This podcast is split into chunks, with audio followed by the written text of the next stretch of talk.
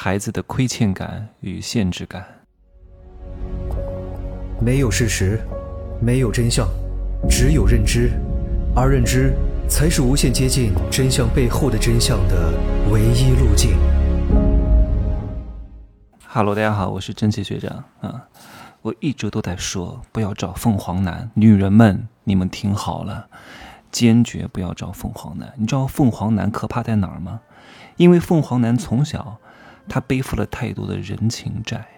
而这些人情债都是父母告诉他的，他从小生活在这种阴影之下，他会有非常强大的亏欠感，这种亏欠感会让他在和你结婚之后不断的补贴他的家人啊，一切都是以他的姐姐、他的妈妈、他的姑姑、什么婶婶为主。为什么？因为从小他在接受一种思想，这种思想是什么？就是啊，我们家家庭条件很不好，但是我们省吃俭用，都是为了你啊！爸妈挣钱不容易，为了你怎么样怎么样怎么样怎么样？像这种家庭教育出来的孩子，从小就活在这种人情负担之下，天天想着要报恩。可是你说他的父母说错了吗？也没说错啊，说的也是事实。真话不能全说呀！正是因为这些父母没有接受过好的教育，就连很多中产阶级的父母也不懂得怎么教育孩子的，一切都是一五一十的跟他讲，爱。是要用手段给的，有些真话是不能说的。你天天跟孩子讲这个东西，就希望以后你的孩子给你报恩吗？从小就天天告诉你，你长大了以后要记得回报我。我现在多么的不容易，一把屎一把尿把你养大。为了你，我放弃了我的工作；为了你，我放弃找小三儿的机会；为了你，我跟你妈本来就要离婚，但是为了你，我没离婚。这都是从小在跟孩子讲哈，我为你做了这么多，以后你可不能不听话呀，以后你可不能不养我呀。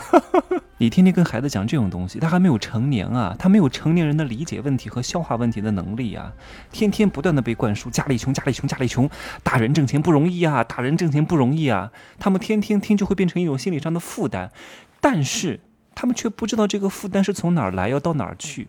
久而久之，只能怪自己哈，是因为我导致了家庭的贫穷，是因为我导致了父母的不和谐，是因为我导致姐姐不能上学，一切都是我的原因。这种亏欠感会一直持续到他真正的发迹之前，他一直会隐忍，持续的讨好别人。这种讨好型的人格，在乎别人的感受，处处当个老实人。各位。这是非常不好的征兆。一旦这种人发迹，会有两种状况：第一个，拼命的反哺自己的家里啊，你看到很多凤凰男在大城市站稳脚跟啊，成家立业，拿了年薪几十万之后，第一件事干嘛？哎呀，天天的就想着我爸怎么了，我妈怎么了，我姐姐怎么了，给他们钱，把他们接过来，三姑六婆来到他的城市，要接到家里面来住，好吃好喝招待。这为什么？从小的人情债的感觉太重，亏欠感太严重。然后呢，就拼命的给父母钱啊，啊，给姐姐钱啊。各位，没有条件的爱，没有手段的给予，恰恰是害了对方啊。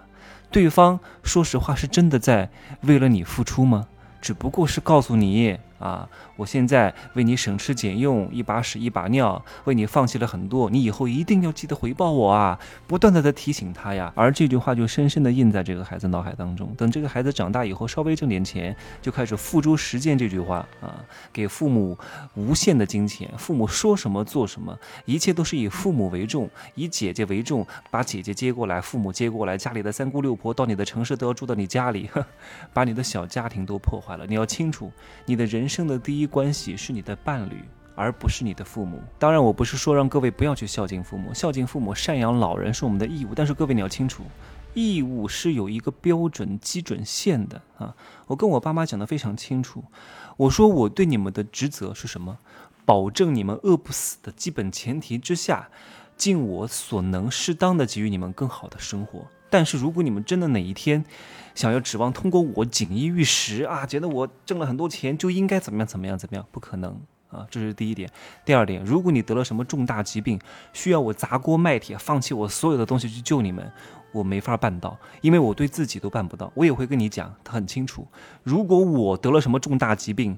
啊，我的钱都治不好，你们也不需要砸锅卖铁，因为你们还要继续你们的生活，你们还有余生要活，那我就去死就好了。可能你听到这儿有一些不可理解啊，什么父母对孩子的爱是无条件的？你问问自己，你是不是有条件的？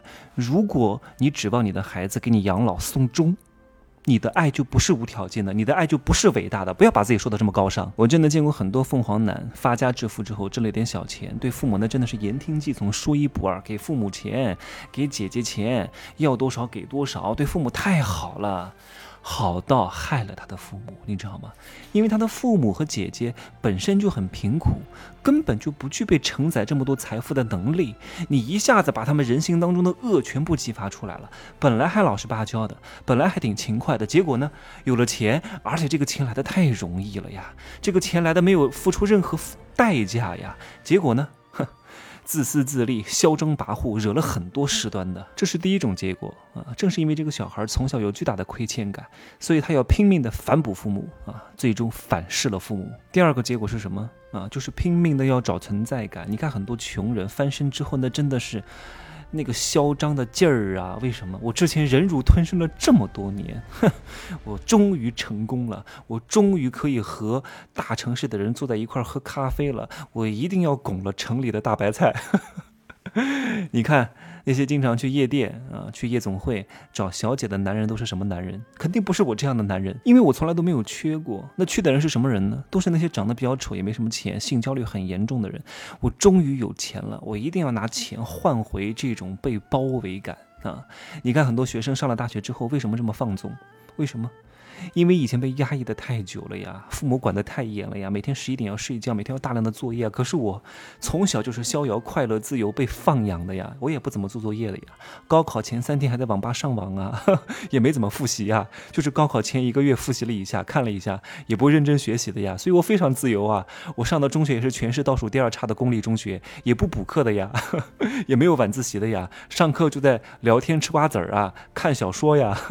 所以我上了大学之后。我反而更加自律了，因为我太清楚了，必须要自律才可以获得成功。但是他们不会，我之前被压抑的这么久，我终于自由啦！我要找一个释放的点啊，包夜上网啊，然后谈恋爱呀，不学习呀，逃课啊，这都是一种缺失呀。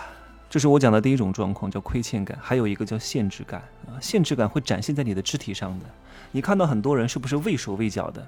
啊，哆哆嗦嗦的，讲话都讲不利索，然后呢，走路也是佝偻着、弯腰驼背的。各位，这和他从小的教育有很大的关系，因为他从小都被你教育啊，我们家不容易呀，我们家很穷啊，所以你要听话呀。从小就天天跟他讲这种东西，让孩子在这么小的时候肩膀上就多了两座大山，本质上就是限制了孩子的想象力和面对未知的勇气。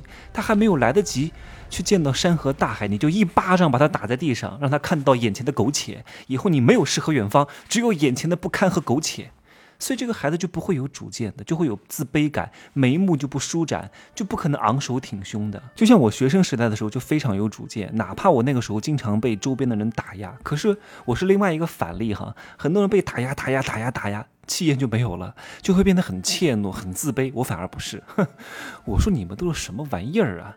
我是一只天鹅下在你们这双鸡窝里，你们没有眼光好吗？你们以后就是当工人的料，以后就当前台收银员的料，我怎么可能跟你们比呢？当然，我没有鄙视任何职业的意思，只是在告诉各位，不要给孩子太多的限制。你给了孩子太多的限制，他就没有主见。一旦他没有主见，被很多人打压，被很多人议论的时候，他很难坚持自我的。我为什么？不惧怕别人的打压，因为我太有主见了。被打压是初中和高中以后的事儿啊。小学的时候我就非常有领导力。我给我们家门口的孩子，那十几个孩子，我是孩子头啊。我给他们制定相处的游戏规则，谁要是违反这个规则，我就把他开除，然后隔离，然后隔离之后呢还体罚，恩威并重。我从小就是有领导力的，就是有主见的，而且我十岁的时候就很清楚，父母是有局限性的，他们讲的话我就知道。是瞎编的，是骗我的，啊，是不切实际的。他们也不爱学习，所以我很少听他们的话。所以你想想看，我小学就有主见。初中、高中那些人打压我、骂我、骂我是怪胎、骂我是变态，我会听他们的吗？说我丑我就丑啊，我可不觉得我丑哈，是你自己没有眼光。但如果我的经历换作是你的孩子，刚好你的孩子也没有主见，那不就完了吗？越来越自卑，越来越怯懦，到后来都不知道自己是谁了，认不清自己了，完蛋了。那怎么解决孩子这种亏欠感和限制感的问题呢？啊，因为今天时长有点长，就不讲太多了。我会在接下来的几期节目当中，某一期当中来讲一讲，好吧？可以加我的微信，真奇学长的拼手字母加一二三零，备注喜马拉雅，通过概率更高。再见。